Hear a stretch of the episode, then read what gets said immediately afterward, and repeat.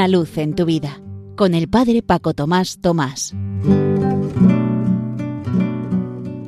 Queridos amigos de Radio María, os saludo cordialmente desde la parroquia San José de las Matas, cerca de Madrid. Estamos en Cuaresma, tiempo de preparación para la Pascua, tiempo de morir a nuestro hombre viejo para resucitar como hombres nuevos, a imagen de Cristo. Por tanto, un tiempo especial de renovar nuestra atención hacia la santidad. En la parroquia anterior a la que estuve en este periodo cuaresmal le propuse a la gente tres modelos de santidad que teníamos cerca precisamente alrededor de la autopista A6.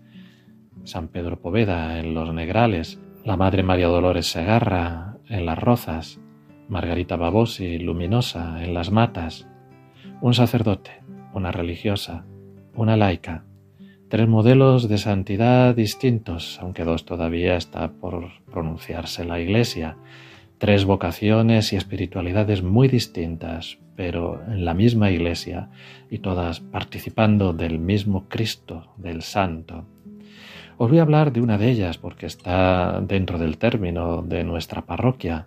Me refiero a Margarita Babosi, llamada Luminosa, que es una santidad de lo cotidiano, de pueblo, en la que era igual hablar a miles de personas que barrer una habitación, siempre y cuando se hubiera asegurado antes la presencia de Jesús entre los miembros de la comunidad, según la promesa de Él, donde dos o más están unidos en mi nombre, allí estoy yo en medio de ellos.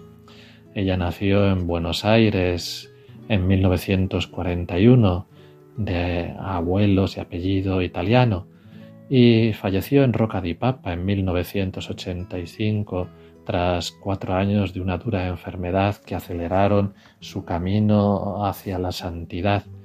Fue ocasión para perfeccionarse en el amor concreto y repetía con frecuencia, ¿por qué se tiene miedo a morir?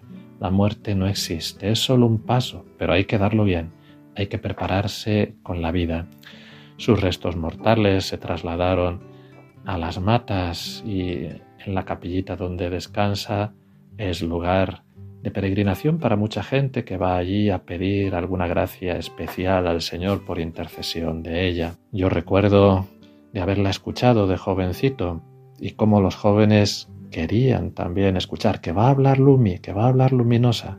No recuerdo quizá lo que dijo, pero sí que encandilaba, quizá también por su tono argentino. Precisamente vamos a celebrar el lunes próximo, día 7 de marzo, su aniversario. Y como siempre lo haremos ahí, cerca de su capillita.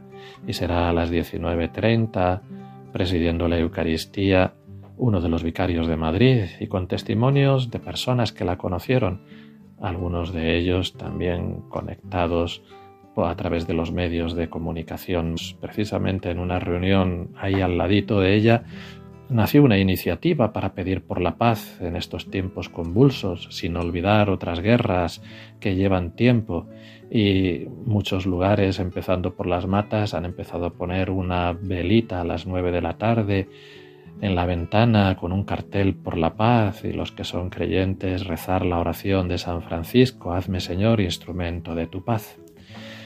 Pues que todos estos ejemplos nos ayuden a caminar hacia Cristo en verdadera santidad, a vivir la cuaresma como preparación a la Pascua.